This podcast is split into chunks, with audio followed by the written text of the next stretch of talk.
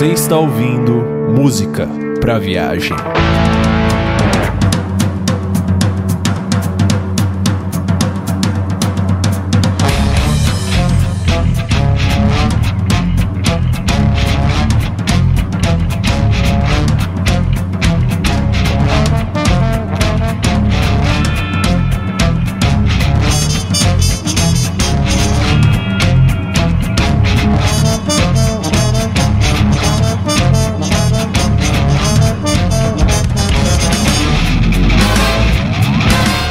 Saudações ouvintes e sejam muito bem-vindos ao podcast Música para Viagem.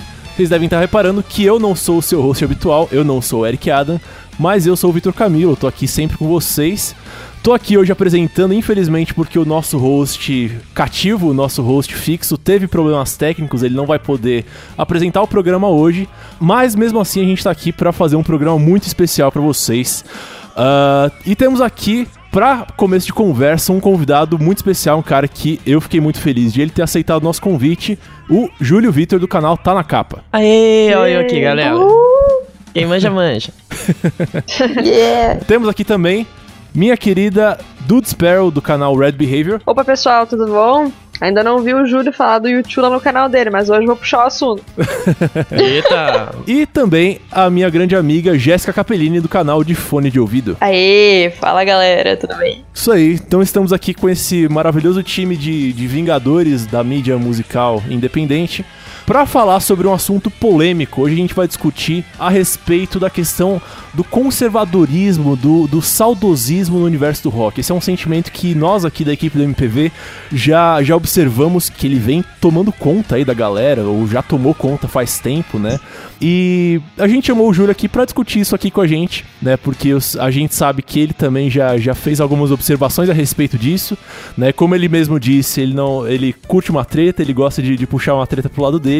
Então vamos, vamos explorar essa polêmica aqui no nosso programa de hoje. Mas a gente vai fazer isso depois da nossa sessão de recadinhos.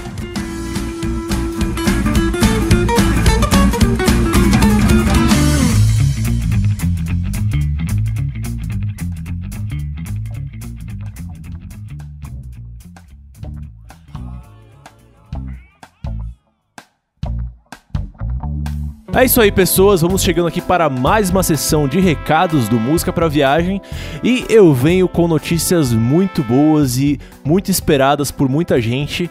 Senhoras e senhores, é com muito prazer que eu anuncio a todos vocês que o canal O que é Música está finalmente de volta do seu longo período de silêncio. Sim, talvez você não conheça o canal, talvez você tenha chegado por aqui por outros meios, mas se você não conhece, o canal Que é Música é o meu canal no YouTube. É um canal que eu criei ali no começo de 2017, onde eu compartilhava mais é, curiosidades a respeito da música e falava a respeito de música de um ponto de vista mais histórico, científico, enfim.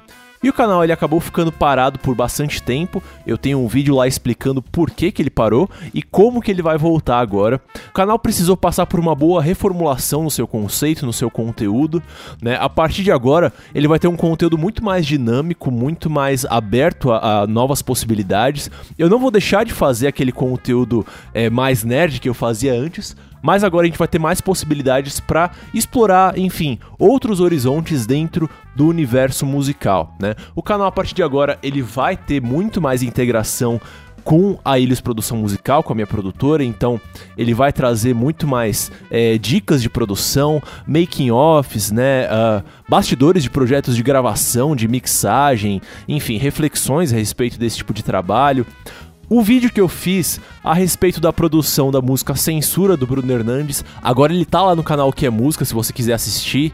Então vai lá ver, o canal tá de volta, tá muito bonito e tá muito legal.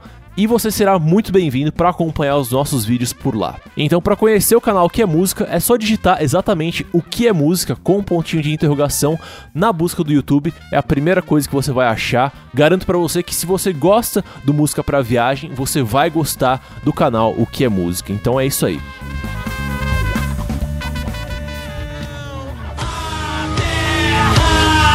Tá, tá, tá suando plástico. E o segundo recado que eu tenho para dar para vocês aqui é uma pequena quebra de protocolo, né? A gente supostamente não deveria datar o podcast, mas eu vou datar. É, eu tô gravando essa chamadinha aqui para vocês no dia 16 de março de 2018 e ontem, no dia 15 de março de 2018, eu tive a honra de ser convidado para ir ver o show de lançamento do álbum Carta da Terra, que é o novo álbum da banda Laranja Oliva. A Laranja Oliva, para quem não conhece, é uma banda de Limeira aqui do interior de São Paulo, que já tem alguns bons anos de estrada, e é uma banda que pratica um som bem, bem misturado. Então os caras pegam bastante elementos de rock, às vezes rock até bem pesado, uh, de funk, de soul music, muita coisa de, de música brasileira, de maracatu e jexá, enfim, é um som que ele é bem uh, experimental, mas ao mesmo tempo ele é bem pop, ele é bem atraente. E meus queridos, eu tive a oportunidade de ver esse show ontem. E com perdão da palavra, a única coisa que eu posso dizer a respeito é. Puta que pariu! O som dos caras é uma coisa incrível, é uma energia foda, é um show maravilhoso de se assistir. O álbum é cheio de um, de um sentimento de protesto, de indignação com um monte de coisas que estão acontecendo aí no nosso mundo. Enfim, é um som muito foda, muito bem feito, por gente que realmente sabe o que tá fazendo. É muito cativante, enfim, é, vocês têm que ir lá conhecer. E além de tudo, como eu mencionei, uh, o som deles é bem misturado, né? Parte talvez de uma matriz ali de rock, de pop rock e tal, mas mistura com um monte de outras coisas. Eles, eles não, não se prendem a rótulos, não se prendem a gêneros musicais. E por isso, curiosamente, é uma banda que tem muito a ver com muita coisa que a gente falou nesse podcast aqui que você está ouvindo, né? Então, casou perfeitamente o lançamento desse disco com esse podcast aqui que você está ouvindo agora. Então, gente, vai lá conhecer. Queria deixar aqui um beijo pro Bruno Bertoni, que é baixista da Laranja Oliva, que é meu amigo, meu brother, e que me convidou para prestigiar esse evento. Fiquei muito feliz com o convite, mais ainda depois de ver o, a intensidade do som que esses caras estão fazendo. Então, gente, vão lá conhecer a Laranja Oliva, vão conhecer o Carta da Terra, que é o novo álbum deles. Se vocês gostam de música boa, vocês não vão se arrepender. É uma banda muito foda que tá fazendo um som muito, muito fera. Tenho certeza que vocês vão gostar. E é isso aí.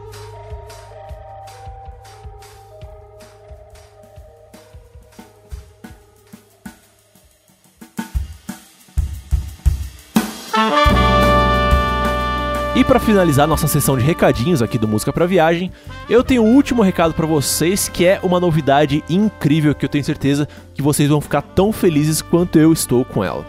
Talvez vocês saibam que nós aqui, os integrantes do Música para Viagem, nós somos cada um de um canto, né? Nós estamos espalhados aí pelo Brasil.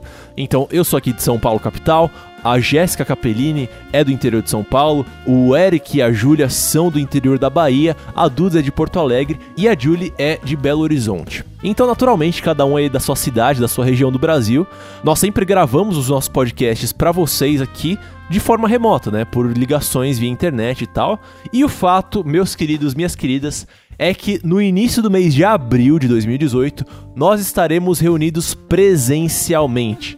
Infelizmente não vai ser a equipe toda, infelizmente a Dudes e a Julie não vão poder comparecer, mas eu, Eric, Júlia e Jéssica estaremos fisicamente no mesmo ambiente. Uh, inclusive, a gente vai estar tá se vendo fisicamente pela primeira vez, então nós estamos todos eletrizados com isso. E, obviamente, a gente não poderia deixar isso passar. É óbvio que a gente vai transformar essa reunião, essa coisa bonita, em um conteúdo muito legal para vocês. Então, meus queridos, pela primeira vez na história desse podcast, eu tô até arrepiado de falar isso, nós vamos gravar um podcast ao vivo para vocês. Sim, senhores, a gente vai ter uma gravação de um podcast, um programa normal, né, como esse aqui que você está ouvindo agora, que depois vai sair no feed para vocês, tudo bonitinho. Mas essa situação em que a gente vai gravar esse podcast vai ser transmitida ao vivo em uma live pelo YouTube, né? A gente vai ter oportunidade de, além de, de falar sobre o assunto, né, sobre o tema que a gente vai gravar, enfim, a gente vai ter oportunidade de interagir diretamente com vocês, de responder perguntas, de falar groselha com vocês, de falar bobagem, enfim. A gente tá muito feliz com a oportunidade de fazer essa, essa interação direta com vocês. Então anota aí, essa live ela vai acontecer no próximo dia 7 de abril, um sábado, a partir das 15 horas, e ela vai ser hospedada no canal Music Soul, canal lá do Eric Adam e da Júlia Rovena. Então é uma excelente oportunidade para você já ir lá, se inscrever no canal deles e ir acompanhando as novidades para você saber o que, que a gente está planejando, para você sacar mais ou menos como é que vai ser isso e obviamente acompanhar o canal deles que é muito, muito foda. Então é isso, gente, é uma oportunidade de ouro, é uma coisa que, como vocês sabem, a gente não tem condições de fazer o tempo todo. A gente tá muito feliz de poder fazer isso dessa vez. Não fazemos ideia de quando que vai ser a nossa próxima oportunidade de reunir a equipe aqui do MPV fisicamente pra gente fazer algo todos juntos para vocês. Então, cara, não percam essa live, vai ser muito legal, vai ser muito foda. A gente tá muito feliz com essa oportunidade de interagir diretamente entre nós e com vocês. Então é isso, gente. Vão lá se inscrever no canal que é música para acompanhar as novidades. Vão lá ouvir o disco novo da Laranja Oliva que tá lindo e se inscrevam no canal Music Soul e aguardem a nossa live no próximo dia 7 de abril às 15 horas da tarde. E por hora vocês ficam com esse nosso episódio junto com o Júlio Victor do canal Tá na Capa que está fantástico. É isso, gente. Estamos muito felizes e a gente fica por aqui. Beijo.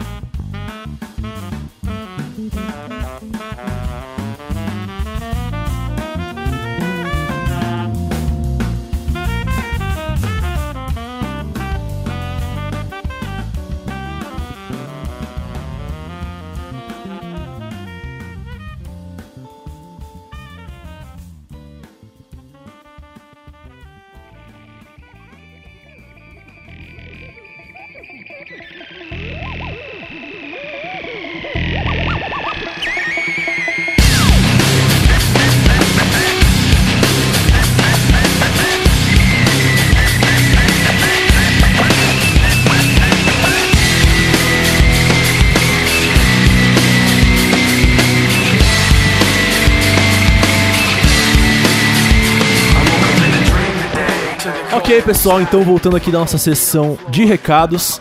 Então vamos apresentar o tema, vamos falar pro pessoal sobre o que especificamente a gente vai falar hoje. Como eu falei na introdução, a ideia aqui é a gente falar sobre o conservadorismo no rock, sobre o saudosismo no rock, sobre o fato do pessoal ter uma tendência a ter uma cabeça mais fechada.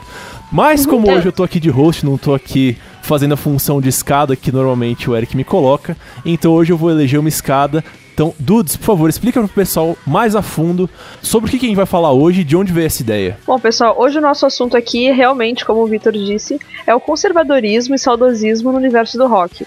Mais especificamente da parte dos fãs de rock. Por que, que os fãs de rock ainda são tão saudosistas, ainda são tão resistentes a coisas novas, a estilos novos, tem aquela mania de achar que o rock já morreu, que hoje em dia não se faz mais nada que preste, e ter muita resistência ainda a novos gêneros dentro do rock, a misturas, por exemplo, quando envolve festivais normalmente mais voltados ao rock, quando tem algum outro assunto ali já ficam implicando, já tem mais uma certa resistência. Não, perfeito, Dudes. É exatamente, exatamente essa ideia, né? A gente, nós como fãs de música e consequentemente como fãs de rock também, né?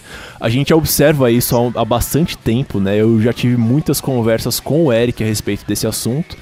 E especificamente essa pauta, que a gente decidiu trazer essa pauta aqui pro MPV, pro Música pra Viagem, depois que a gente assistiu um vídeo do, do Júlio lá no, no canal Tá Na Capa, que ele lançou, acho que foi em setembro, né, Júlio, que você lançou o vídeo a respeito do, do Rock in Rio sem rock. Foi, foi um pouquinho antes do Rock in Rio que você lançou esse vídeo, né? É, foi iníciozinho ali de setembro, tava na cara do gol do Rock in Rio. É, pode crer que eu e o Eric a gente já tinha muito essas conversas assim a respeito do pessoal ter muito essa mente fechada, tem inclusive canais no YouTube que a gente já conversou né, internamente que expressam muito esse, esse sentimento de, de saudosismo, de conservadorismo assim. E, porra, quando a gente viu esse vídeo do Rock in Rio sem rock, é, a gente falou, puta, esse cara tá. Ele tá ressoando com as nossas ideias, ele tá indo mais ou menos pro caminho que a gente pensa, assim. E foi daí que a gente teve ideia de fazer essa pauta e, obviamente, de fazer essa pauta com você. Então, Júlio, por favor, apresente-se.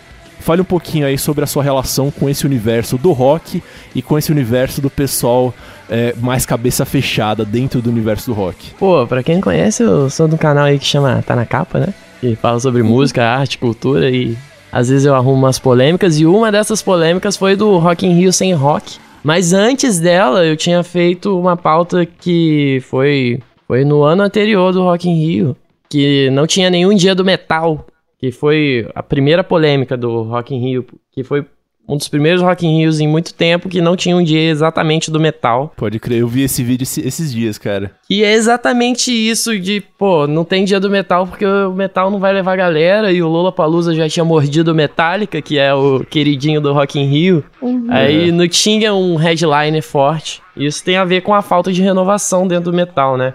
Pode não é nem falta de renovação, mas a falta de aderência do público à novidade. Para isso, se tornar algo realmente grande e rentável para um grande festival, né? Acho que os nomes não ficam tão grandes quanto antes, embora os outros nichos tenham nomes que se renovam e ficam grandes, tipo pop. Tipo, Dua Lipa surgiu, estourou e já é gigante, sabe? Pode crer. A gente não vê Sim. o mesmo movimento dentro do metal, nem dentro do rock, nem em lugar nenhum. É, isso... você mesmo fala, acho que você menciona isso inclusive nos dois vídeos, né? Essa questão de que sim, o rock ele perdeu relevância enquanto produto mainstream, assim, né? Tipo, ele não tem mais essa, esse, esse poder, né? Não, total. Então, isso casa muito com algo que eu falei em um dos meus vídeos sobre o Rock in Rio, que o metal, o dia do metal já estava perdendo relevância. Que no, na edição anterior do Rock in Rio de 2015, o Nightwish, Adoro Pest e, e vários outros outros nomes que são grandes no metal já tinham tocado no palco Sunset e não no palco Mundo. O Nightwish no palco Sunset foi doideira. Eu fui nesse dia e tipo, Nightwish tem produção para um palco mundo. Supostamente Sim. era para ter público, porque foi uma banda mainstream MTV total, uma época, né? Uhum. É até estranho. Mas o dia do metal foram os mais vazios, assim. Eu fui no dia do Slipknot, se quisesse comprar pelo site, no dia do evento tinha como, porque não esgotou nem nada. E dava para andar na cidade do rock. Pode Coisa crer. estranha. E é até engraçado, você menciona essa questão do Slipknot no, nesse vídeo. E eu, eu, eu, achei engraçado quando você mencionou isso, porque para mim o Slipknot é uma banda que, na minha cabeça, ela entra totalmente nessa pauta do, do conservadorismo dentro do rock e tal, independentemente de Rock in Rio ou não, porque, assim, eu, eu cresci no universo metal, assim, eu só fui realmente abrir minha cabeça para outros gêneros musicais, para outros tipos de música, depois que já tava acima dos 20 anos de idade e tal, mas eu cresci muito dentro desse nicho. E, cara, na minha visão de metaleiro ali dentro do, do, nichozinho fechado, cara, eu não eu já, já enxergava os Slipknot como uma coisa meio outsider, assim, como uma coisa meio fora do, da panelinha ali, por ser uma banda mais, apesar de ser pesada pra cacete, tipo, já é uma banda que eh, eles tinham um maior investimento de marketing, é, apareciam mais na MTV, tipo, tinham uma, uma base de fãs mais forte, né? E é engraçado, acho que é uma banda legal pra gente puxar esse, esse tema do, assim, do que, que é esse conservadorismo, né? Dentro do universo do rock, a ponto das pessoas uh, de fãs de certos gêneros dentro do. de certos gêneros, de certos subgêneros dentro do rock, dentro do metal, torcerem o nariz, inclusive, para uma banda tipo Slipknot ou, ou, ou bandas tipo é, System of a Down, Linkin Park, que eu sei eu, eu, posso afirmar para vocês que eu já vi gente dentro do, do universo do rock torcendo o nariz para essas bandas, né? Ah, sim, sim, isso acontece bastante no, no metal, né? Que é, uhum. essas bandas integram e tudo mais. Eu vejo muito disso até em eventos de metal aqui em Leme também. Pô, até hoje no Whiplash, se tem uma nota sobre alguma banda de new metal, alguma coisa assim, vai aparecer meia dúzia de comentaristas de jaqueta e Harley Davidson falando que não é metal, cara. Sim.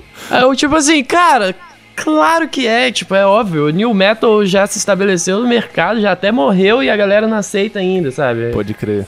É uma parada bizarra, mas eu acho que tem a ver com. Não sei se é o conservadorismo ou um excesso de culto ao clássico. Não só ao clássico de bandas clássicas, mas o formato clássico.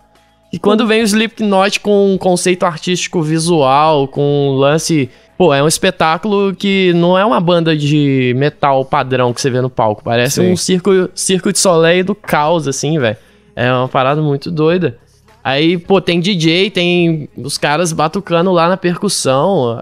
Parece que a mentalidade mais conservadora se assustou com isso, assim, sabe? Mas é aí que tá, né? Tipo, é, é engraçado você ver o quanto esse, esse, tipo de conservadorismo, ou o que quer que seja, né? Como quer que a gente queira chamar esse tipo de sentimento, como ele automaticamente leva as pessoas a caírem em contradição, né? Porque, tipo, a maior parte dos, entre aspas, roqueiros true, que são os caras que torcem o nariz pra uma banda tipo Slipknot, talvez por essas razões que você citou, Júlio, são pessoas que muito provavelmente eles vão estar tá pagando um pau pro Alice Cooper, que é um cara que já Sim. faz essa coisa totalmente teatral há, há 40 anos, sabe? Com certeza, é, a galera simplesmente não gosta do novo porque é novo, sabe? Enquanto os caras velhos estiver vivo, eles vão idolatrar os velhos, quando morrer, os caras vai viver ouvindo vinil em casa sem em show nenhum nunca mais, né? Parece que é isso que vai acontecer. Pode crer. Mas de onde que vocês acham que vem esse tipo de sentimento? Porque até agora a gente falou assim, considerando que isso existe, né? A gente, nós como pessoas que, que acompanhamos o rock, gostamos de rock, né? Independentemente do, do tipo de fã que exista nesse meio, a gente gosta do gênero. Né? A gente tá constatando que isso existe, mas de onde, por que que vocês acham que, que isso é assim? Por que que vocês acham que esse, esse tipo de sentimento impera tanto dentro do universo rock? Eu acho que é uma hipótese boa é observar o que aconteceu com outros gêneros que foram mainstreams antes do rock, assim, que foram muito grandes. E acaba que é o destino de todo gênero. Quando você pensa, sei lá, em, em folk, o folk esteve um tempo no auge Bob Dylan e declinou, sabe? Uhum. E quando você pensa no jazz, antes disso tudo, ele esteve no auge e declinou, o blues. E sempre quando você tem, quando um gênero declina, ele começa a virar um, um nicho. E o nicho ele se apoia nos clássicos e não se renova, sabe? O blues você não tem grandes nomes, sei lá, 40 anos, 30 anos, da mesma forma que o jazz. O jazz ainda a galera cultua o Miles Davis, ainda cultua o Herbie Hancock, Stanley Clark, da mesma forma que o blues ainda cultua o B.B. King, no máximo, Eric Clapton. Uhum. Acho que tende a se engessar no, na base de quem fundou aquilo. É igual a música clássica, a gente sempre vai, levar, vai lembrar dos compositores da grande era, mas... Não, e, e, é engraçado que, assim, tipo, todos esses gêneros que você que falou... Cara, dá pra citar exemplos de caras que modernizaram, sabe? Tipo, eu, eu depois que eu saí desse universo do, do rock eu entrei mais de cabeça no universo do jazz e tal. E eu conheci muita gente que faz um jazz, tipo, mega moderno, assim, que, tipo, foge quase que completamente do que esses caras que você que mencionou faziam, né? Mas ainda assim parece que tem muita gente que só enxerga o que ficou ali 50 anos do passado e não consegue enxergar o que está sendo feito hoje, né? Ah, com certeza, mas eu acho que isso tem a ver um tanto com, com esse movimento natural que eu falei, e a gente tá vendo esse movimento acontecer. Não é algo que, tipo. O blues a gente já, a gente já nasceu e ele já tava enterrado, assim, né? Uhum. E, assim como outros gêneros. Então a gente tá vendo, tipo assim, a gente tá vendo o rock definhando. E é muito ruim de ver isso. a gente crer. pegou o final do auge dele, que foi os anos 90. É, nunca tinha parado para pensar nisso. A gente chegou no momento que ele tava morrendo, né? Tipo, e os outros já estavam mortos quando a gente chegou. É, a gente pegou o último boom, assim, a gente tá vendo ele definhando, sabe, né? É, a gente tá vendo envelhecer, a gente vê a diferença. É, a gente acabou vendo ele se renovar, né? Que eu, eu sinto, pelo menos nos anos 90, como uma re renovação, né? Com o grunge, o rock alternativo, o indie, tentando trazer uma renovação, e no, no caso do metal, no metal e tal, que hoje em dia tem gente que, é, que idolatra até os anos 80 e depois disso não, não existe mais nada. Eu já penso os anos 90 não como uma renovação. Eu já penso os anos 90 como um culto ao clássico. Porque os anos 90 ele pega tudo que aconteceu na década de 70 e tenta reviver de alguma forma, assim. Sim, sim. Porque os anos 80 teve um boom de tecnologia, sintetizador e mil coisas dentro do rock, dentro da música mundial. E os anos 90 veio e enxugou, sabe? Ele tirou a técnica, ele tirou o bando de efeito e deixou tudo muito mais cru. E Sim. da mesma forma que depois veio o New Metal e essas coisas que resgatou os anos 80. Sempre tem esse paralelismo de década. E Sim. o New Metal começou a colocar mais a tecnologia e tal. Uhum. Eu, eu, entendo isso que você tá falando, Júlio, mas não, não deixa de ser uma forma de andar pra frente, né? É, tipo, não, com até... certeza. É, o movimento é esse que anda pra frente. É você resgatar é, duas décadas passadas e atualizar. É, exatamente. Você olha pro. Porque normalmente existe esse, esse, essa questão da, da dualidade, né? Uma hora você tá fazendo uma coisa mais orgânica, e aí a geração que vem a seguir, né? Pegando exatamente esse exemplo que você puxou É, tipo, você tá fazendo uma coisa mais orgânica, aí vem a geração seguinte e fala, não, esse negócio de orgânico é careta, vamos encher aqui de, de sintetizador, de parada tecnológica, blá blá blá blá. Aí vem a geração seguinte e fala, não, esse negócio de, de coisa muito tecnológica é careta e tal. Mas aí sempre isso vai, vai sendo feito, tipo, cada vez que esse processo de, assim, de tese e antítese se repete, meio que a galera tá andando um pouquinho mais pra frente, né? Tipo, Não, não deixa de ser um processo de, de evolução, de qualquer forma. Sim, com certeza. É um processo de evolução. Mas a questão é que parece que a gente vem perdendo força a cada renovação. Isso que parece que tá acontecendo com o rock. Porque eu não faço ideia do que, que acontece. Pensando agora.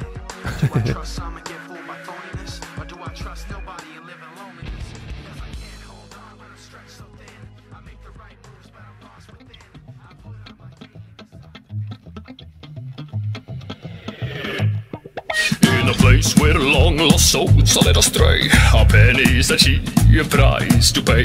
We play those Pokemon nasty games all day. Oh, the joy they all would say. Oh, Ode to tranquils and to soothe head rides on the bells in my mind and I pursuit. In love with a spine, I tried to stroke it most of the time. I wish they could, I wish they would leave us alone. A gente estabeleceu esse de- denominador comum, né? De que, sim, de fato existe esse, mov- esse movimento de sempre a próxima geração querer meio que negar o que, o que a geração anterior fez, né? E, e nisso a coisa vai evoluindo, né? Um- é um movimento natural e acho que é até, se bem feito, é um movimento saudável, né? É, é um movimento que, que permite que a arte continue evoluindo, que surjam coisas novas e tal. Mas, por exemplo, uma coisa que me pega muito, assim, é, eu tenho um irmão de 15 anos. E recentemente eu comecei a dar aula de guitarra pra ele. E isso já faz um, faz um ano mais ou menos. Começo de 2017 eu comecei a dar aula de guitarra pra ele. E eu cheguei lá com a minha guitarra e tal, falei, ah, tá, o que, que você quer aprender? E ele começou a falar, ah, não, eu gosto dessa música aqui, dessa outra, dessa outra. Quais, quais que eram as músicas que ele tava afim de aprender? Era Breaking the Law do Judas Priest, era Fear of the Dark do, do Iron Maiden, era Enter Sandman. E eu fiquei pensando, cara, aquilo me pegou muito, impactou muito, porque assim, cara, um moleque de, de 15 anos em 2017, 2018, ele tá olhando pro mesmo passado que eu, com 15 anos, lá em 2005, 2004, tava olhando, assim. É, é como se, tipo, a, a sensação que eu tive nessa conversa, nesse, nesse momento inicial que eu tive com ele, de, de passar as músicas pra ele e tal, é como se não tivesse sido feito nada no, no meio tempo, sabe? Eu cheguei pra ele esperando que, assim, as coisas que ele fosse pirar fossem as coisas. fosse pelo menos um passado mais recente, assim. Mas dá, dá a impressão de que, tipo, a molecada tá sendo influenciada a, a seguir meio que nessa, nessa toada de, de conservadorismo tal, e de olhar pra coisa que sempre se olhou, pro passado que sempre se olhou, assim. Eu fiquei com esse sentimento, não sei se. não sei até que ponto esse sentimento que eu tive é válido. Mas aí, baseado nisso, eu, eu pergunto pra vocês, tipo, essas coisas que ficaram no passado distante, elas realmente tinham al- alguma coisa de diferente que justifique elas serem. elas prevalecerem até sobre as coisas mais recentes? Pô, o que que eu penso? Que a gente tinha que parar pra analisar isso. O clássico seria melhor do que o que foi feito nesse meio termo ou existe um hype em cima do clássico que não faz pra galera olhar o que foi feito nesse meio termo, sabe? Quando você para pra analisar friamente, sei lá, Iron Maiden. Qual banda que seria um equivalente do Iron Maiden nesse meio tempo que tem que tem um conceito parecido, que atingiria o mesmo público do Iron Maiden, assim, que representaria? Eu penso muito bem, assim, com Avenged Sevenfold, tá ligado? Uhum. Seu irmão poderia estar pirando no Avenged tranquilamente, assim. Sim, Que não é algo distante do Iron Maiden. sim. Assim como o Slipknot talvez seja o Metallica da nossa geração, não sei. Mas pensando em qualidade, eu penso que são bandas que batem de frente, sabe? Dá pra você colocar o Slipknot como headline do lado Metallica, fácil. Sim. Dá pra você colocar o Avenged pra fechar uma noite que o Iron fecharia, fácil. O que diferencia é a aderência de público a essas bandas, cara. O Pode Iron crer. Maiden tá, tá no inconsciente coletivo da galera há 30, 40 anos já. Ele já fez um legado enorme. E as outras bandas não conseguem plantar um legado proporcional ao que o Iron Maiden começou a plantar quando surgiu, sabe? Acho que isso tem a ver com um monte de coisa. Faz todo sentido isso isso que você falou. Tipo, co- concordo totalmente. Mas aí que tá, tipo, as outras bandas elas não conseguem plantar esse legado meramente por uma questão de tempo, porque, tipo, o Iron Maiden, ó, por motivos óbvios, Eles, eles têm mais tempo de exposição, então eles conseguem mais aderência? Ou será que realmente se criou uma resistência a aceitar essas coisas novas? Entende o que eu quero dizer? Sim. Aí eu não sei. Aí seria bom ter um DeLorean voltar nos anos 80 e, e ver se a galera tá falando Iron Maiden é o caralho, o negócio é Led Zeppelin, Deep Purple, né? É. Poderia tá rolando um negócio assim, ô, pô, o negócio é Beatles, os caras nem tão mais aqui, mas a parada é Beatles, velho. Não sei, cara. Talvez rolasse isso na época, a gente não tem essa noção, talvez não, né? Talvez as paradas convivessem bem.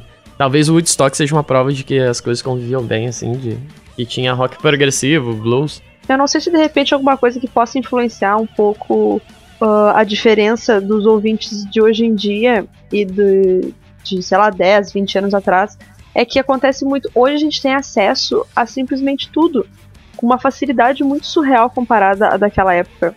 Uhum. Que pra ouvir uma, um- ouvir uma música realmente tinha que comprar o disco, tinha que se reunir na casa de alguém ou alguma coisa do tipo. E que hoje a gente tem acesso a todos os tipos e, e tá tudo muito mais.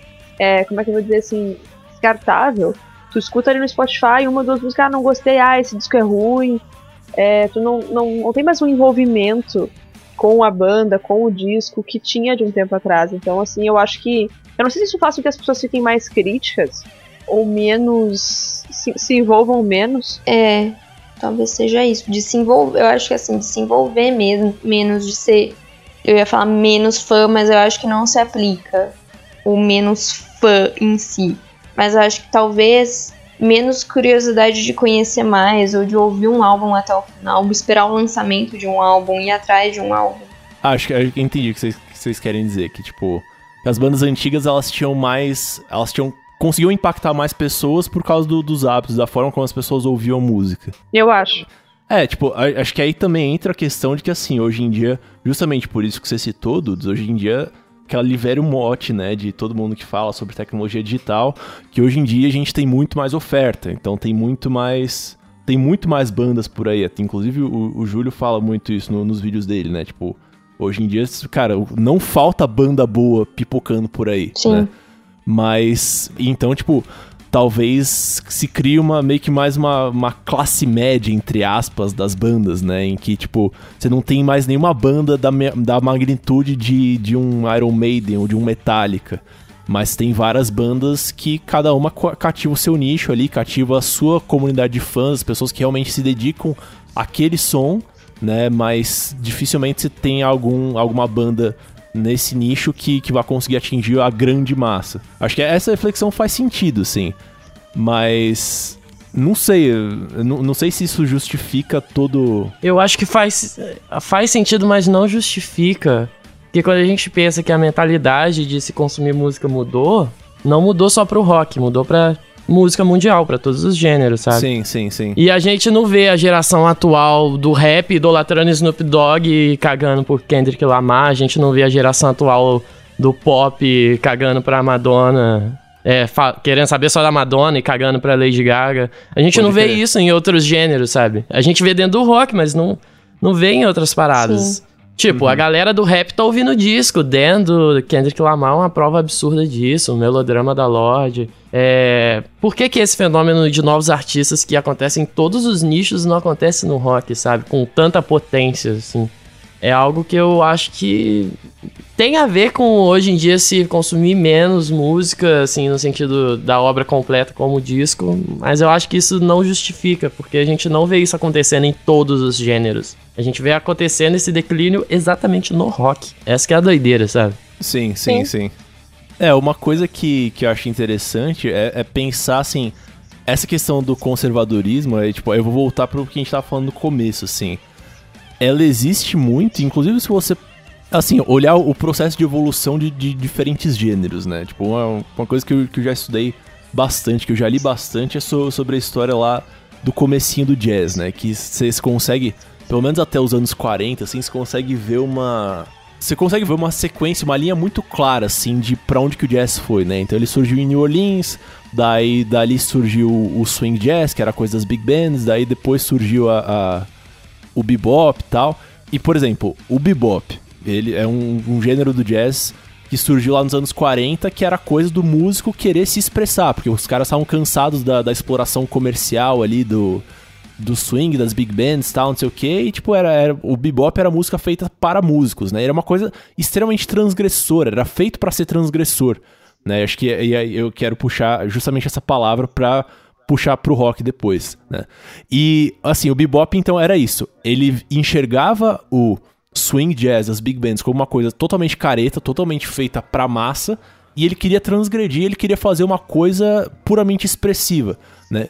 E o que é engraçado é que hoje, tipo, porra, 70 anos depois, tem muitos músicos que idolatram o, muitos músicos ou muitos fãs de jazz que idolatram o bebop como a grande coisa que aconteceu, sendo que a proposta dele era justamente tipo, gente, vamos olhar para frente, vamos andar para frente, vamos fazer outras coisas, né? E existe essa discussão, por exemplo, dentro do jazz, sobre assim, quem que são os verdadeiros, entre aspas, herdeiros do bebop, né? São os caras que estão tocando exatamente o que os caras faziam ali na década de 40, né, copiando o que eles faziam, ou são os caras que pegaram o espírito e hoje em dia estão fazendo uma coisa, um som que sonoramente, musicalmente não tem nada a ver, mas que conserva esse mesmo espírito de transgressão, de, de querer se expressar de novas formas, de querer experimentar e tal. Então eu falei, eu puxei esse gancho para tentar puxar para vocês um pouco essa questão da, da, da transgressão, né? Porque é uma coisa que faz faz parte do, pelo menos da origem, da base do espírito do rock, né?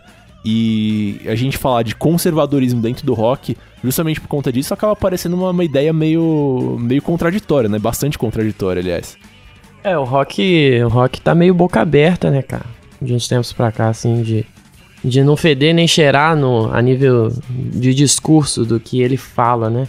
Eu acho que isso tem a ver com a não transgressão que tá rolando, tá tudo muito limpo, muito bem comportado. Talvez seja até uma forma de pensar que ele é conservador nessa forma também, né? De tu diz assim, a não. Quando tu diz comportado, a que tu te referes? Eu me refiro a, sei lá. Atualmente, o Kendrick Lamar tá falando sobre a situação do negro nos Estados Unidos. Antigamente, os punks pregava anarquia e hoje em dia o rock tá fazendo poesia que você tem que ouvir três vezes para não entender o que ele falou, sabe? Não, desde os anos 50, 60, que já pregava uma liberdade que não existia, né?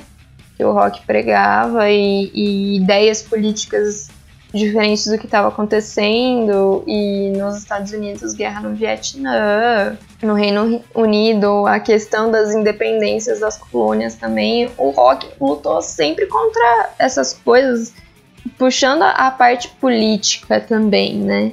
E hoje tem uma nessa parte tem uma neutralidade muito grande no próprio Brasil, logo que terminou a ditadura, né? Que eles sentiam que eles poderiam falar sobre qualquer coisa, o, rock dos anos 80 no Brasil falou muito sobre mudanças políticas, falou muito sobre coisas que eram antes eram censuradas, né, na ditadura, que, porque sentiram essa liberdade de que estava reprimida também há 20 anos. E hoje a gente não, não vê mais muito isso no rock. Mas a gente vê no rap, por exemplo, que é algo que Sim. cresceu muito no Brasil, assim. Você vê que o rap a galera vai pra rua, a galera fala mesmo o que quer, é cinco parágrafos jogando na cara, é, xinga, foda-se, sabe? Sim, o rap traz é... a realidade, né, do que eles já passaram na vida e ainda passam também.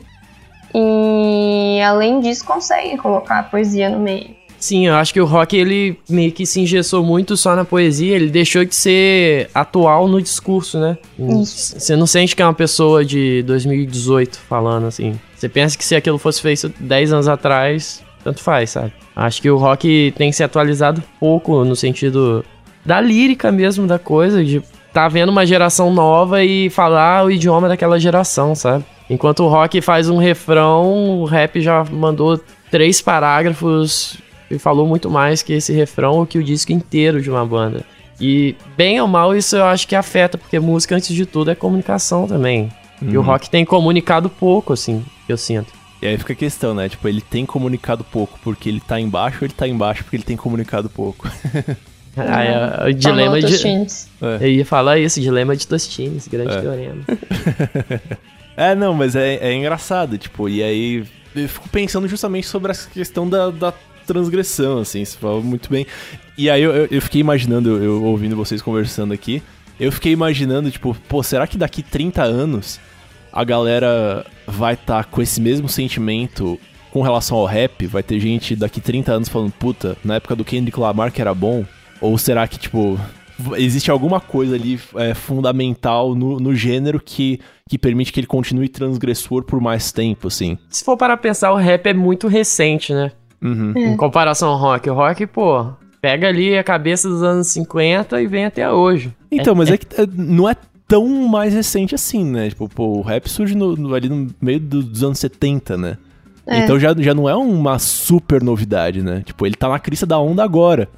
Mas, tipo, ele demorou pra, pra chegar no super mainstream como, como ele tá no- nesses últimos anos, assim.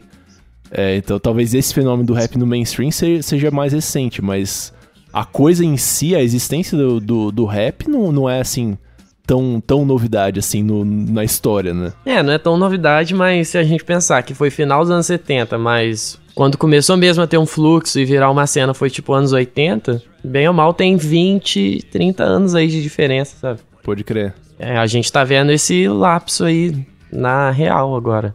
É, e se parar pra pensar também, o rap foi o último gênero que surgiu, assim, grande. É o que eu ia falar. Eu não consigo pensar nada que veio depois do rap, do hip hop, que possa num futuro próximo sobrepor por enquanto, assim. Não consigo imaginar isso. Acho que o máximo é a música eletrônica.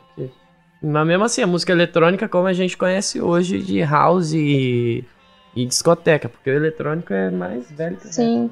Uhum. É, eu em- não, não consigo ver o eletrônico conseguindo passar nenhuma mensagem musical mesmo, por meio da música. É, agora, agora vocês estão me fazendo pensar numa outra questão que eu tenho muito na cabeça, que talvez até seja, seja assunto pra um outro podcast, assim. É que o pop, é, hoje em dia, ele tem essa relação muito clara com o rap, né? Às vezes é até difícil de, de você enxergar a diferença entre os dois.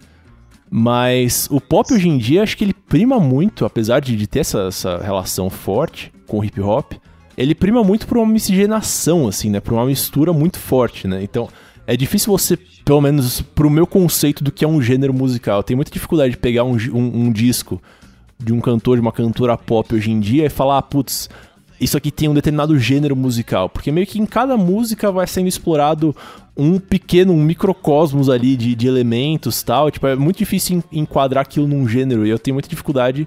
A gente já teve um podcast sobre isso, mas acho que precisa ser aprofundado. Tenho muita dificuldade de enxergar o pop em si como um gênero musical, né? Eu acho que ele é uma definição mais, mais mercadológica do que, do que de som, né? Sim. Ah, com certeza. O pop tem a ver com o que tá em voga no momento. E é engraçado isso, tipo, pensar que o que tá em voga no momento, na verdade, é você fazer uma fazer coisas é, uma mistureba de tudo, né? Tipo, nossa, a gente já tá, tá desviando do tema, mas não tem, não tem problema. Mas eu hoje, hoje mesmo, hoje no dia da gravação, eu tava tentando ouvir de novo o disco da Camila Cabelo, que a, a primeira vez que eu ouvi eu não gostei muito, porque justamente porque eu tinha ouvido, ouvido a Havana, né? Foi o primeiro single que ela lançou. É, numa época que eu tava totalmente ligado em música latina. E aí eu peguei o disco dela pra ouvir, esperando que fosse um disco inteiro naquela vibe, assim. E a- num primeiro É momento, me decepcionou justamente porque, tipo, tava tudo misturado ali, tipo, e, e a Havana tava, pelo menos pra mim, ela me pareceu uma coisa meio. Tipo, era uma música, um exemplar daquele tipo de música no meio de mais um monte de outras misturas, assim. É interessante pensar que é isso. Tipo, o pop hoje em dia, ele não é, não é calcado num tipo de música, num tipo de, de, de setup musical, assim. Como já, já foi no passado, né? Eu acho que isso tem a ver com o rock também não tá se renovando, porque música basicamente é misturar influências pra você criar outras coisas, criar novidades, sabe? Então a tendência é que os gêneros cada vez mais se misturem. Na época do rock progressivo ele foi uma novidade sinistra, porque, pô, ele pegou muita coisa da música clássica, do retorno a músicas longas, Sim. e também do jazz, do fusion, da técnica, e criou uma nova modalidade de se fazer rock, assim. Talvez o rock tenha dialogado pouco. O último grande movimento do rock foi o new metal, que misturou o rap com Uhum. o metal, sabe? Sim, E, é, sim. Talvez tenha, esteja faltando isso e eu vejo isso acontecendo mais no indie, assim, quando você pega uma banda tipo The XX. E aí, pensando nessa, nessa questão da mistura, assim, eu, eu, eu tava pensando hoje, o seu vídeo que você fala sobre o Rick Bonadio, o Júlio, que você menciona quando você faz a sua listinha lá de seis bandas brasileiras que ele deveria conhecer, você menciona o El Effecto, que é uma banda que eu sou absolutamente apaixonado pelos caras, assim, sou muito fã do som deles mesmo, assim. E eu fico pensando, porque, cara, você vê, você ouve o disco deles, você vê o show deles, você fala, meu, esses caras têm uma atitude de transgressão. Tipo, eles claramente usam a música, tipo, com todo um conceito intrincado ali, para criar uma expressão de uma ideia de, né, de protesto. Enfim, cada música deles, eles protestam contra alguma coisa diferente e tal. Mas o ponto é que, assim, nem sempre o que eles estão fazendo em termos de som é rock, né? Tem músicas deles que não tem uma guitarra distorcida, que não tem uma bateria. Mas é, então fica difícil de talvez de definir o, o, o, tipo de som que eles fazem enquadrar dentro de um gênerozinho musical. Mas é engraçado pensar que assim uma, uma banda que representa tanto a atitude, é, entre aspas, a atitude rock and roll, né? É uma banda que justamente está pegando e misturando um monte de coisa e que às vezes vê não vê a necessidade de botar uma guitarra distorcida ali na sua música para expressar esse tipo de, de, rebeldia, assim, né? É, porque o rock é muito bairrista, né, cara? O cara já monta uma banda pensando, pô, minha banda vai ser uma banda de punk rock. Então vai ter duas guitarras, baixo, bateria e a gente vai fazer punk rock. E, e é punk rock. O cara não faz Sim. música para ver o que, que vai acontecer e ver onde que ele vai se encaixar nisso tudo. Ele já faz para se encaixar no negócio. Pode crer. E, me, isso limita pra caraca, porque você. Na, na gênese da sua banda é como se você já tivesse um filho e falasse, pô, o nome dele é tal, vai ser engenheiro, vai estudar em tal lugar, é isso daí, valeu. Sabe, você não dá espaço pra, pra composição fluir naturalmente e acontecer essa mistura e aí desbravar novos caminhos. E o bairrismo do rock tem isso pra caramba, tipo, ah, minha banda é new metal, a gente toca evento de new metal, o negócio é new metal. Ah, é indie rock, toca evento de indie rock, a gente se veste igual indie rock.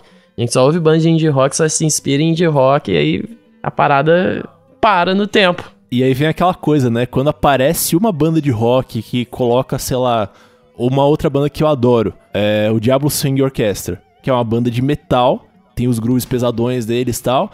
E dentro da banda eles têm lá um corpozinho de, de sopros, tem um cara que toca violoncelo e eles misturam muito a linguagem do metal com, com a linguagem de outros gêneros musicais. Às vezes de coisa mais latina, às vezes de coisa né, de jazz mesmo, de swing. E você vê aquilo e fala, caralho, que maravilhoso isso, que demais. E, e é engraçado você parar pensar justamente puxando esse ponto que você, que você levantou, Júlio. Que assim, no universo que a gente tem, ver uma banda que faz esse tipo de coisa é, é do caralho. Mas podia não ser. Isso podia não ser exceção, né? Se, se, as, se as bandas pensassem mais dessa forma que você mencionou. Mas eu, eu vejo isso só não nas bandas autorais, aliás. Uhum. Vejo até em banda assim que se junta. Que eu moro em cidade de interior. Aqui não vem show de banda autoral. Vem show de banda cover de uma banda só, banda tributo no máximo. Uhum. Mas o que é comum aqui é, ah, vamos montar aqui uma bondinha, a gente gosta disso, disso, disso, a gente vai tocar isso, isso e isso. E tem uma banda, que aliás eu vou assistir essa banda tocando amanhã, que é uma banda que toca desde Led Zeppelin até Pink Floyd até Franz Ferdinand. Uhum. E quando eles começaram a tocar umas coisas mais indie rock e tal, pra abranger mais tipos de subgênero, né, de rock e tal, teve gente que começou, ué, mas por que eles estão tocando isso? É banda de classic rock, tem que tocar classic, sabe? As pessoas limitam as bandas por coisa que elas já fizeram, mesmo sendo cover, não tô nem falando de autoral. E a gente vê muito isso com banda autoral fez um álbum, ah, o álbum vai para uma é, coisa mais de, de rock progressivo, de metal progressivo.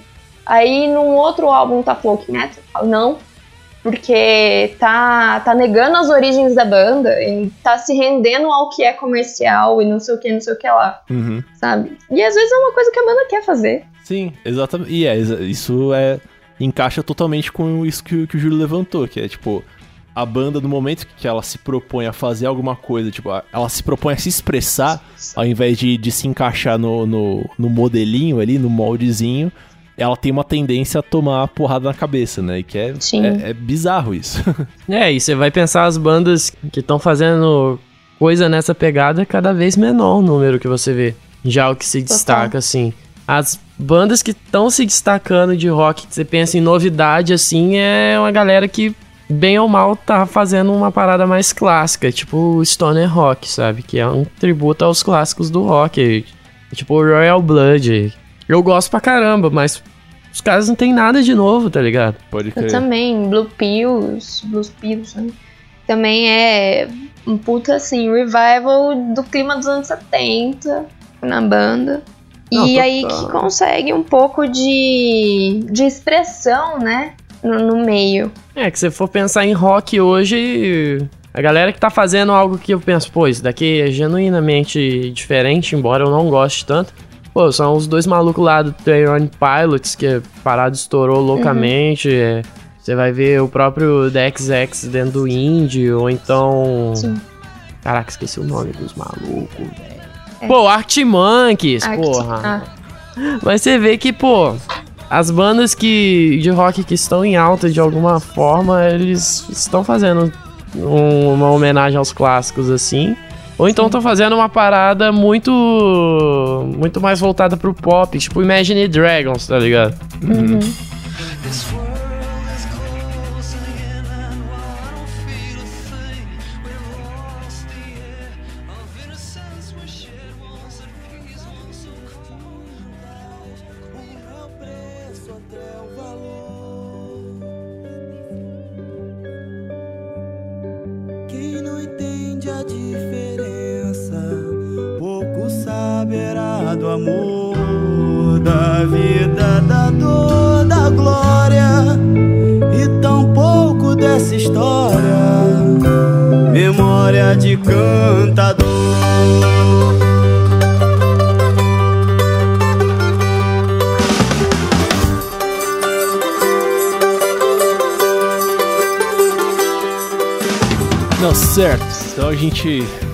estabelecemos aqui essa, essa questão tal.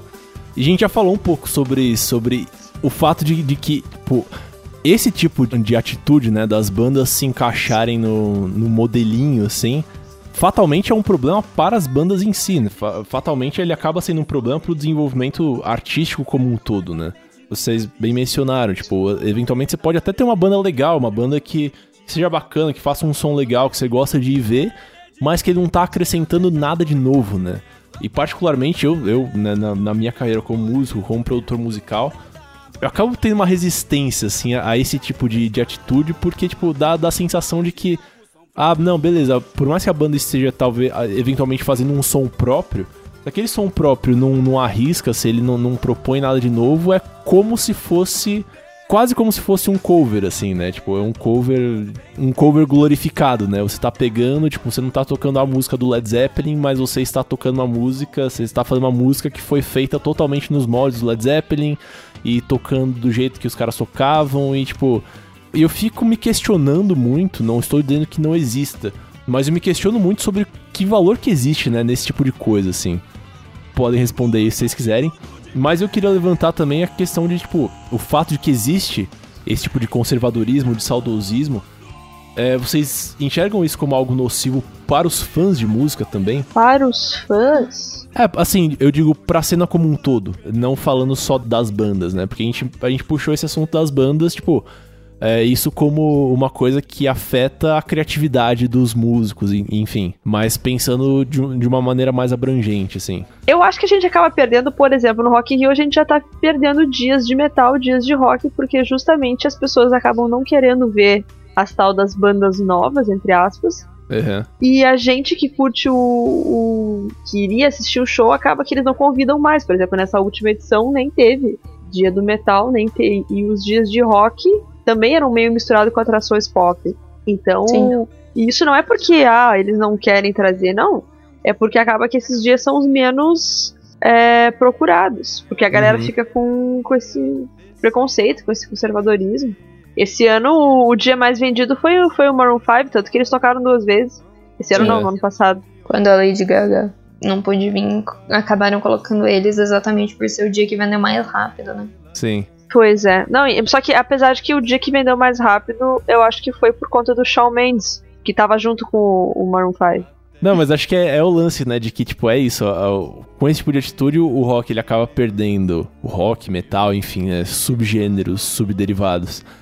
Ele acaba perdendo nesse lance do desenvolvimento musical, do desenvolvimento da criatividade de fato, mas acaba perdendo relevância na cena, né? Tipo, volta aquilo que a gente falou. Tipo, o pop hoje em dia ele tá totalmente baseado em miscigenações, em misturas tal você parar pra pensar, talvez o pop hoje em dia ele seja mais aberto, né, pra diferentes gêneros.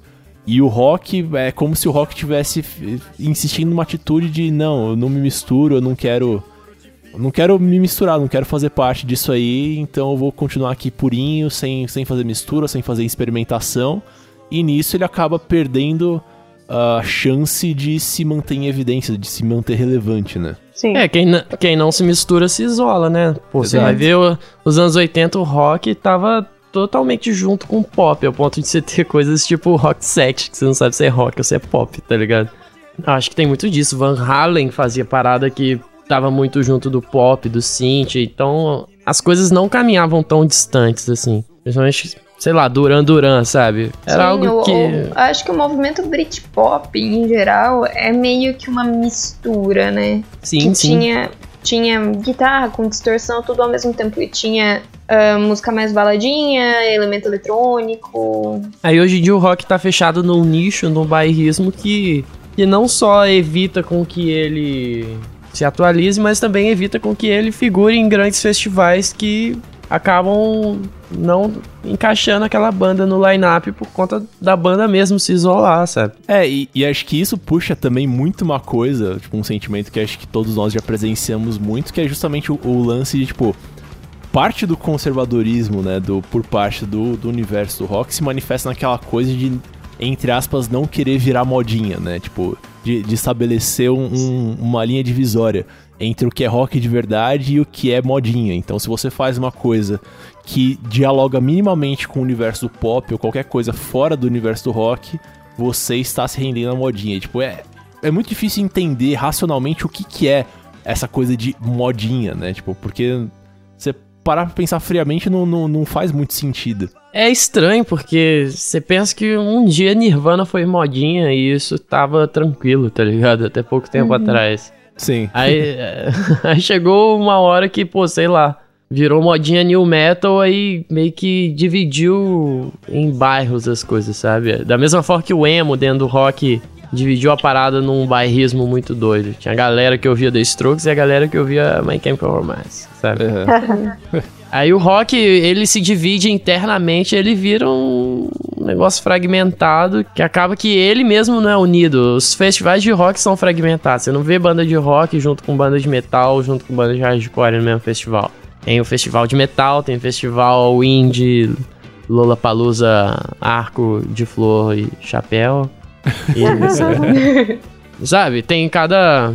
As subdivisões criam seus próprios bairros. Aí, pô, se o rock não consegue se integrar, imagina no panorama da música mundial, sabe? Muito menos, assim. Exato. Rock. É, nem, tinha, nem tinha parado pra pensar so- sobre esse ponto de vista, mas realmente, né? Tipo, até dentro do universo existe ah, o bairrismo, né? Tipo, ele já começa Sim. dentro de casa, né? Uhum. É, no, no próprio. Acho que foi o Monsters of Rock que trouxe o Linkin Park no passado, começo do ano passado.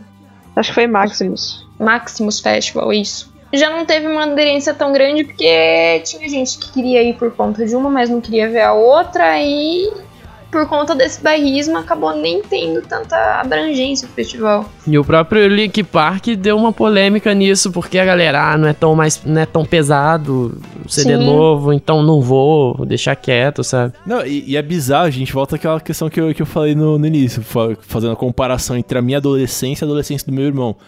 Porque, cara, quando eu era adolescente, tipo, há 10, 12 anos atrás, já existia isso. Tipo, já, já existia essa rixinha entre, entre aspas, fãs de Metal True e fãs do Linkin Park, né? Tipo, e cara, 10 anos depois ainda existe, as pessoas ainda estão nessa, né? Tipo, é, é, é muito.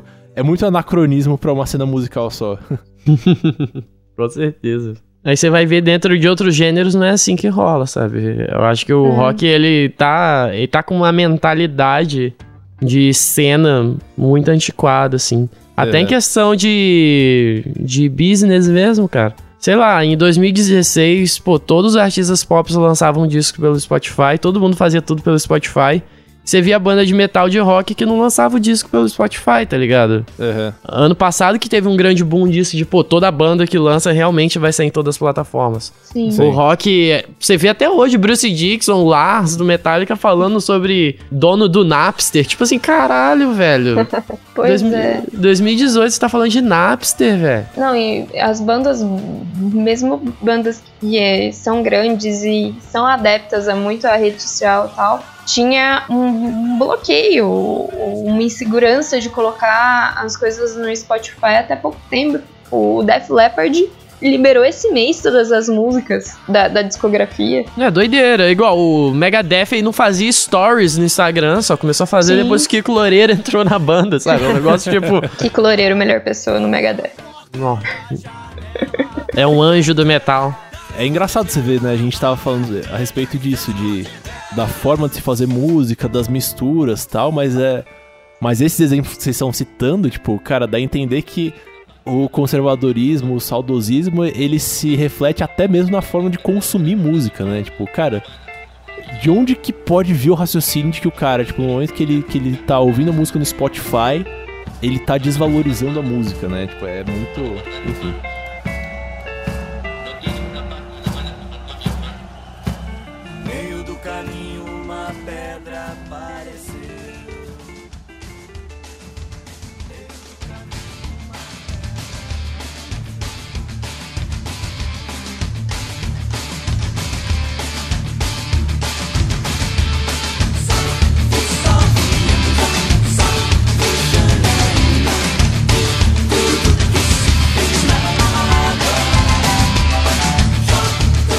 Pra encerrar nosso programa, antes de a gente ir pro bloco de indicações, a gente falou hoje aqui muito a respeito de, dessa questão de da existência, a gente constatou essa existência do- desse tipo de sentimento no, no rock, a gente constatou os problemas que podem é, emergir a partir disso, né?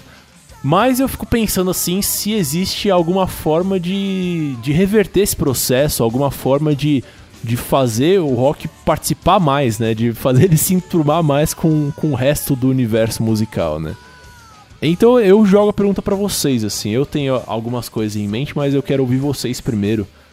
O que, que vocês acham que pode ser feito? Que tipo de atitude por parte das bandas, por parte dos fãs, vocês acham que pode ser tomada pra injetar um, um espírito, um ar novo dentro do universo do rock e permitir que, que ele volte a fazer parte da, da cena mainstream legitimamente, né? E não de forma forçada. Eu penso que o rock atualmente é um grande Windows XP que dá tela azul que às vezes liga, tá ligado? às vezes tem algo é, maneiro. 97 ainda, 97. Eh, 90 Millennium. É. Windows Millennium. Windows ME. Eu acho que é aquela situação, tem que formatar, tem que tem que esperar a parada decair total até a galera pensar, pô, realmente o rock morreu, velho. Aí a parada vai reviver com força. Eu acho que tá um momento de declínio que a parada precisa ir lá no chão pra ir reconstruindo desde o underground, bonitinho, com uma nova linguagem da parada toda, assim. Uhum. Eu acho que a gente tá num momento meio de baixa mesmo e é necessário que seja de baixa. Até pra. O rock não ia ficar no mainstream pra sempre. É a vez do rap, tá ligado? Não, é a sim, vez do sim. pop. Isso eu não questiono, realmente. Tipo, a coisa precisa estar em baixa pra, pra poder voltar a estar em alta em algum dia, né? É, aí você vai pensar, a molecada que tá nascendo nos anos 2000 já tá nascendo com rap em alta, com pop em alta, sabe? Uhum. Com... Aí, pô, se algum dia no futuro o rock voltar em alta com algum tipo de novidade, com algum tipo de mistura, essa geração vai estar bem mais aberta à mistura Sim. do que essa geração intermediária que a gente viu acontecer, sabe? Eu acho que acho que é questão de tempo pro rock ressurgir de maneira atual e ter um grande público que gere aderência nisso. Da mesma forma que tem um público jovem hoje pop que consegue consumir K-pop ou então a Camila Cabello misturando música cubana, se no futuro surgir uma grande banda de rock que misture rock e pop ou pop e música cubana e rock, sei lá, vai ser uma mentalidade muito mais aberta dessa geração pro rock poder voltar, pro rock ter um terreno Pra voltar de maneira renovada, assim. Total. Uma mistura. É, e é engraçado pensar, tipo, você foi mencionando isso aí, eu, eu voltei a lembrar do que eu mencionei do El Effecto. Se a gente for realmente parar pra, pra observar, essas misturas todas elas já existem por aí, né? Ela, essa, aquela velha questão, é, elas existem, elas só não estão em evidência, né? Exatamente. é porque o público não, não consegue aderir. O grande público, né? Não vou falar o público, porque aí é uma sacanagem. Porque essas bandas têm público. Tem gente no show dos caras. Uhum. Mas o grande público não consegue aderir isso porque simplesmente a galera que ouve rock é a galera que tá presa ainda à geração anos 90, anos 2000, sabe? Aí eu acho que é isso que o Júlio falou. Eu acho que a gente só vai conseguir ter uma renovação sem ter um desprezo por parte de quem ouve num futuro quando o rock se abrir para mudanças, que mudanças são orgânicas. Eu sempre prego isso e quando eu fazia vídeo sobre country eu era extremamente rechaçada por falar isso do country pop. É, mas é, quando o rock se, digamos assim, reerguer e trabalhar junto com outros ritmos e tudo mais, e tiver essa base de pessoas que são abertas a essas misturas, aí beleza, mas enquanto tiver um bloqueio de um público que não vai ouvir se tiver parceria, se tiver mudança e reclamar de mudança, aí eu não vejo como o rock se reerguer ou voltar ou renascer ou qualquer coisa do tipo. Pois é, eu acho que mais do que renovar o pop, tem que renovar a cabeça das pessoas, né? Muito mais do que o. Porque não adianta se a cabeça continuar do jeito que tá hoje, se a mentalidade continuar do jeito que tá hoje, os caras podem fazer. Pode, voltar o Norvana, como diz o outro lá. Que o pessoal não vai, não vai valorizar. É, eu fico pensando, cara, é engraçado, tipo, as duas bandas mais relevantes do, do metal nacional, Sepultura e Angra, né? Tipo, são bandas que desde a origem já faziam esse tipo de mistura, né? E que Sim. conseguiram conquistar o seu nicho fazendo esse tipo de mistura. É, e não sei, eu, eu, na minha visão acho que é, entre aspas, a solução vai muito por esse caminho, né? De, de as bandas tentarem investir mais na miscigenação musical, na mistura entre diferentes gêneros, na inserção de elementos, digamos assim, estrangeiros ao rock, né? E aos poucos a coisa vai se transformando, né? A maior prova disso é o Charlie Brown Jr., porra. Sim. Era hardcore, rock, reggae, rap, pô, malhação, tá ligado? Pode crer. E muita gente gostava.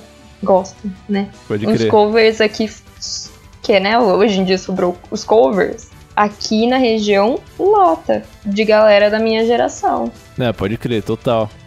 Mas aí, aí, tipo, pensando nisso que eu falei, principalmente no caso do Angra, assim, tipo, pensando nisso e voltando a uma coisa que a gente falou, que o Júlio mencionou no meio do podcast, a respeito da- das bandas já começarem com o conceito ali de, nossa, a gente precisa precisa ter duas guitarras, um baixo, uma bateria, um vocal, que um teclado, mas precisa ter aquilo ali e tal, e depois a gente vê o que faz, né? Eu fico pensando muito, isso é uma coisa que um dia eu hei de perguntar pro, pros integrantes do Angra. Por exemplo, o Angra é uma banda que se firmou é, fazendo essa mistura, né, entre heavy metal, necessariamente heavy metal, com elementos brasileiros e inserindo outras coisas ali. Num primeiro momento, isso é muito transgressor, isso, nossa, coloca eles em evidência, tipo, é foda.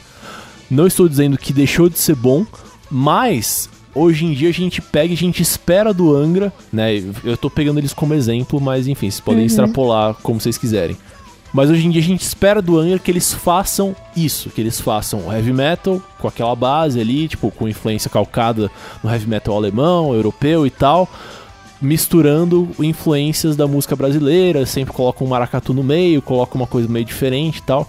E eu fico me perguntando, tipo, se em algum momento eles não gostariam de, nossa, vamos fazer um, um disco ah, que a gente não tenha compromisso com metal. Vamos ver o que, que vai dar, sabe?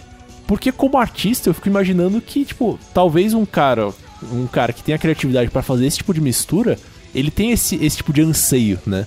Mas ele acaba não fazendo por, assim, por não querer, entre aspas, decepcionar a comunidade dele, né?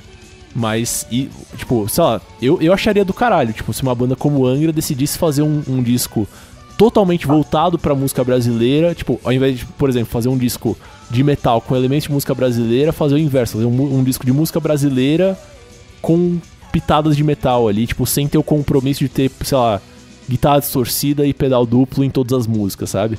Eu fico pensando nesse tipo Sim, de sim. questão, assim, acho que esse tipo de ousadia talvez fosse muito positivo, assim, pra cena como um todo. Com Primeiro certeza. parênteses, o Júlio tem um, vi um vídeo sobre meio que, digamos assim, a fórmula de algumas músicas do Angra e eu adoro aquele vídeo.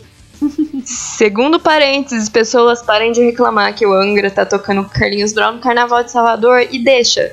E é realmente, o, o Victor, é o que eu espero dessa parceria com o Brown, é sair algum álbum, alguma coisa assim, com uma mistura mais forte, sabe? Uma parceria que vai além de tocar num trio elétrico. E eu acho que isso reflete também uma banda mainstream que fez uma mudança brusca e que deu certo. Apesar de geral ter estranhado no início, que foi o Paramore, né? Sim, Eles atiraram pra um lado que ninguém imaginava que o Paramore ia atirar e plau, acertou. E teve a polêmica até da Hayley no Instagram com um fã. Ele falou, saudades do velho Paramore. Aí ela, imagina se eu te cobrasse pra você ser a mesma pessoa que você era 10 anos atrás. Caralho. É, e é muito isso. Tipo, as pessoas mudam e o som evolui e, tipo, a parada é essa daí mesmo. Eu acho que o rock acaba não se deixando crescer, acaba sendo adolescente pra sempre. Sim, porque querendo ou não, poxa, 10 anos, vem novas influências, as pessoas mudam, ouvem outras coisas. Pô, 10 anos atrás eu tinha cabelo curto e era evangélico, meu irmão. Que mudança, hein, cara? Hoje eu sirvo Satanás. Ó, isso aí, isso aí não vai ter como cortar na edição, cara. Ah, já era. É, é, o Mas- pacto não deixa. É, não, é. É, Eu tô, tô sob contrato, eu não, não posso cortar nenhuma menção a Satanás. Mas. É engraçado, tipo, acho que essa resistência a mudanças drásticas, ela vai existir em qualquer, em qualquer gênero que a gente for falar, né? Tipo, volta aquela velha questão. Tipo, no rock parece que a resistência é ainda maior. Parece que a inércia do, do, do gênero musical é maior ainda. Tipo, você precisa de muito mais energia pra conseguir fazer um movimento relevante, assim. Mas é, fi- acho que fica aí as nossas esperanças pra que a coisa, tipo, pra que volte a, a estar sob os holofotes, como eu falei anteriormente, de uma maneira legítima, né? Por bons motivos, por bons motivos musicais. Porque uma banda ou um movimento foi capaz de, de cruzar barreiras, porque foi capaz de, de vencer um pouco esse saudosismo e olhar mais pra frente do que pra trás, porque foi capaz de, de fazer parcerias com artistas que estão fora do, do nicho, né? Acho que um ponto, um denominador comum aqui entre todos os, os participantes do Música pra Viagem, imagino que o Júlio compartilhe disso, é que nós todos aqui, nós gostamos de música como um todo, né? Ah, e até o, o nome do, do programa reflete isso. A gente aqui, a gente gosta de música, ponto, e a gente gosta de ver a coisa evoluir pro lado que tiver que evoluir, sabe? A gente não tem... Se tem uma coisa que a gente não tem aqui é, é bairrismo com relação ao gênero musical, né? Então, coletivamente, acho que o pessoal aqui do podcast torce para que a coisa evolua e consiga transcender mais essa, essa coisa de cabeça fechada, assim, dentro do, do gênero musical, né? Com certeza, compartilho disso daí, palestrinha. Sacanagem, ó o choque. Top, Rogerinho. Olha, porque a trilha sonora desse podcast está magnífica, amantes da sétima arte. Ai, meu Deus do céu.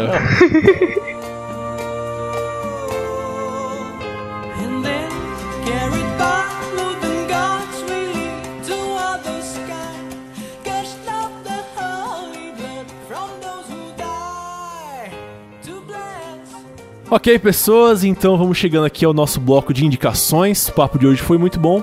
E pra gente encerrar, vamos aqui cada um deixar a sua musiquinha, sua indicação da semana. Porque aqui, diferente do Choque de Cultura, aqui é um programa, não é um programa de cultura, aqui é um programa de música, né? aqui é ambiente de droga. Graças a Deus. Então vamos lá, vou começar com a nossa querida Dudes. O que, que você tem pra gente hoje? Hoje eu trouxe o YouTube, porque já faz três programas que eu não indico e tô perdendo aqui o, o posto de louca do YouTube da vez. Eu vou É, indicar uma não, música tem, antiga tem que deles. manter, né? Exatamente. Finalmente, tava, tava achando estranho já. Que Tava isso? esquisito, né? Tava vendida já. É que nem língua, né? Se, se não praticar, você perde. Exatamente. Exatamente. Eu quero indicar uma música do disco The Unforgettable Fire. É, Chama-se A Short of Homecoming, que tava, vinha sendo tocada na turnê, na última turnê deles do Joshua Tree. Chegou aqui no Brasil não mu- mudaram, tocaram outra coisa. Mas tudo bem. Ok, pessoal, então fiquem aí com A Sort of Homecoming do YouTube, pra variar. Your own dream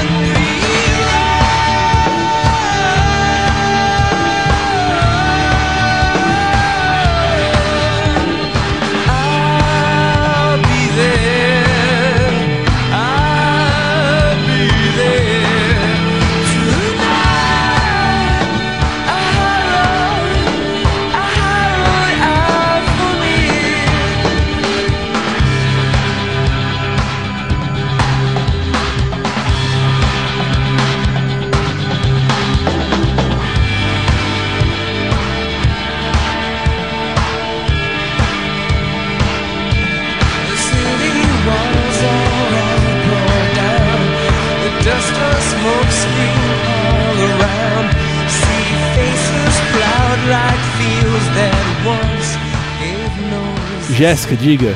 Eu trouxe uns rock, Uns rock. porque eu sou conservadora, aquela assim.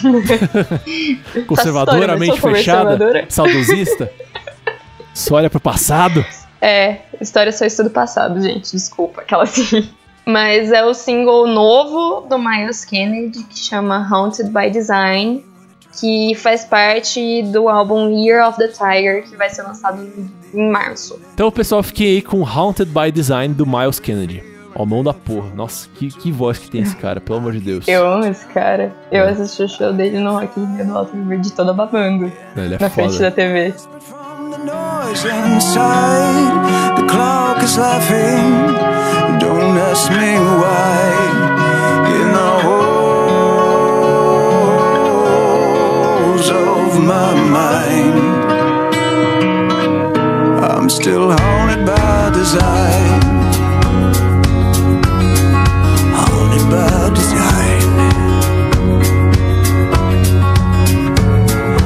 Restless scenes and fever dreams, they never way. When I should be counting sheep, I'm counting my last days. Soon the morning sun will rise to overtake the moon. Like the ghost of death arrived and took my love too soon. I keep searching, I can't find any kind of respite from the noise inside. The clock is laughing. Don't Nosso convidado, Júlio Vitor, o que, que você trouxe pra nós, pra nos indicar hoje? Alô, amantes da. Qual que é a arte? Música? Não sei. Arte é sexta? Não sei. É, não, sei também. É. Da X-Art. Pô, eu trouxe aqui uma mina que eu conheci ano passado pela internet, no YouTube. Eu não conversei com ela, infelizmente. Que é a Key Flay. E é, eu conheci por essa música, então acho que é a melhor música pra apresentar. O nome é Blood in the Cut. E eu acho que ela vai unir todas as tribos aí, porque é uma cantora pop com influências de rock, tá ligado? É uma parada muito doida. Lembra, tipo, imagina se a Rihanna fizesse uma parada meio rock. Eu acho que essa linha dela aí, o show dela é com batera, com guitarrista, e ela com uma atitude muito sinistra. É uma parada muito acessível também. Muito bom, eu recomendo o disco inteiro. Percebi que o Júlio é um cara que sabe vender, porque eu fiquei morrendo de vontade de conhecer esse negócio na hora É de desligar. Pô, então, indicação aqui, Rogerinho. Artista independente, artista novo. É, Vocês fiquem aí com Blood in the Cut da K-Flay. something, do it soon. It's too quiet in this room. I need noise. I need the buzz of a sub. Need the crack. Need some blood in the cup. I need noise. I need the buzz of a sub. Need the crack of a whip. Need some blood in the cup. I need blood in the cup. I need blood in the cut.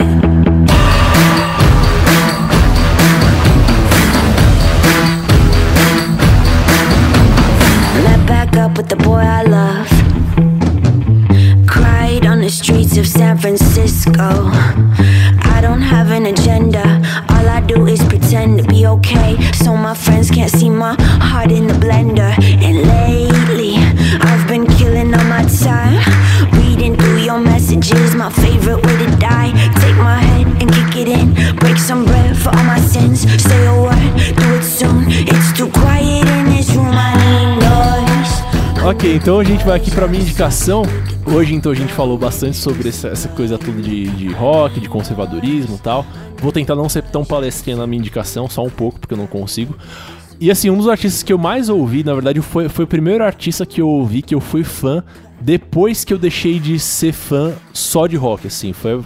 E que é um cara que tem tudo a ver com esse assunto que a gente falou hoje, sobre miscigenação, sobre mistura musical que é o Lenine, que é um dos meus artistas favoritos aí do, do mainstream da música brasileira. Gosto pra cacete do trabalho dele, né? E só tem uma anedota que ele conta que quando ele tava começando, né? Quando ele tava começando a se vender, querer fazer o o nome dele, ele fazia as demos dele, ele ia nas rádios e assim, as rádios de rock não aceitavam o som dele porque era brasileiro demais.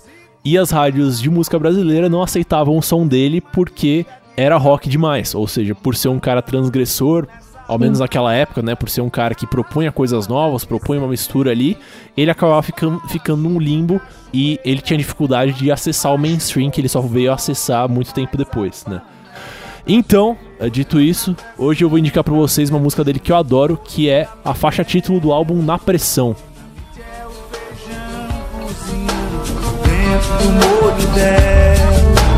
Olho na pressão, tá fervendo. Olho na panela. Dentro do molho dela. A bruxa mexeu o caldo. Se liga aí, ô galera. Tá pingando na mistura saliva da besta fera. Chacina no centro-oeste e guerrilha na fronteira. Emboscada na avenida, tiriqueda na ladeira.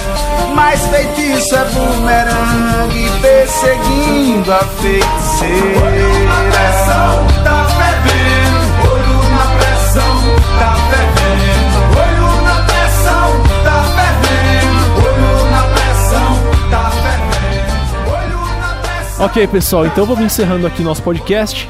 Queria agradecer enormemente ao Júlio, que é um cara que todos nós admi- admiramos. Ficamos muito felizes de ter você aqui, Júlio. É, então faz seu jabá aí. É, obrigado pela sua presença. E diz pro pessoal aí onde que eles podem te encontrar, nas redes sociais, YouTube, etc. Faça seu jabá, que o espaço agora é seu. Pô, digita aí no YouTube, tá na capa, você se inscreve aí, vê os vídeos que tem lá. Fora isso, pra me achar em qualquer rede social é eu, Júlio Victor, no Twitter, Instagram, no planeta todo. E é isso daí, né? Prazerzão tá aqui, achei muito da hora gravar com vocês e me chame mais vezes, por favor. Em breve vai ter um podcast que tá na capa e eu vou chamar vocês. Ô, com Por certeza. favor. Muito obrigado. A gente vai chamar, pode ter certeza. Já falei isso cinco vezes, mas a gente fica realmente muito feliz de ter você aqui. Sim. E, Jéssica, diz pro pessoal como é que eles podem te encontrar. No Twitter, vocês me encontram como J underline Capellini. No Instagram, como arroba J Capellini. No canal lindo do De Fone de Ouvido, no YouTube, que a gente sempre planeja voltar. Vamos ver se essa semana eu consigo gravar. E é isso. É isso, gente. Yes. Dudes? Bom, pessoal, vocês me encontram lá no meu canal, canal Red Behavior. Você pode digitar no YouTube canal Red Behavior ou youtube.com barra tudo junto, Maria Eduarda Michael.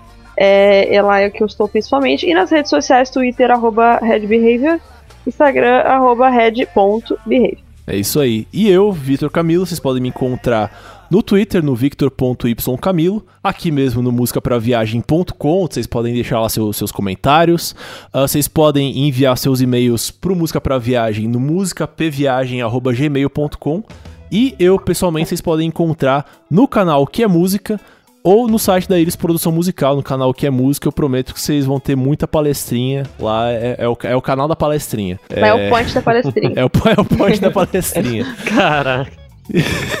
Caralho. Puta merda. O MPV agora também tem Twitter, gente. Ah, Então, verdade. Quem quiser, Ah, é. arroba podcast MPV lá no Twitter, que você também fala com a gente lá. Meio que o que agrega todo mundo. É isso aí, gente. Então, novamente, muito obrigado pela presença do Júlio. Se quiser voltar mais vezes, será muito bem-vindo. Gostamos muito da sua presença aqui. E obrigado a você que nos ouviu até o final. A gente fica por aqui e daqui a 15 dias estamos de volta com mais um programa para vocês. É isso aí, pessoal. Aí. Valeu. Beijo. Beijão.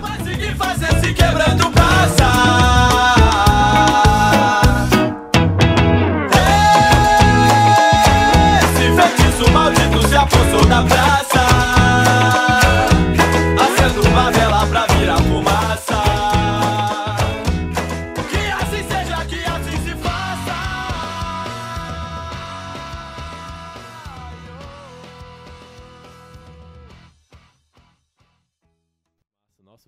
O passo. vontade de, de conhecer, cara. Inclusive, tô com esquema de pirâmide aí, cara. Se- Sacanagem.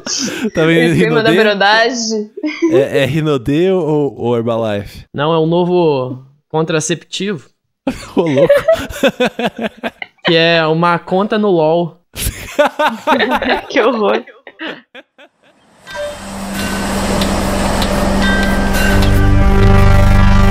Esse podcast foi editado por Ilios Produção Musical.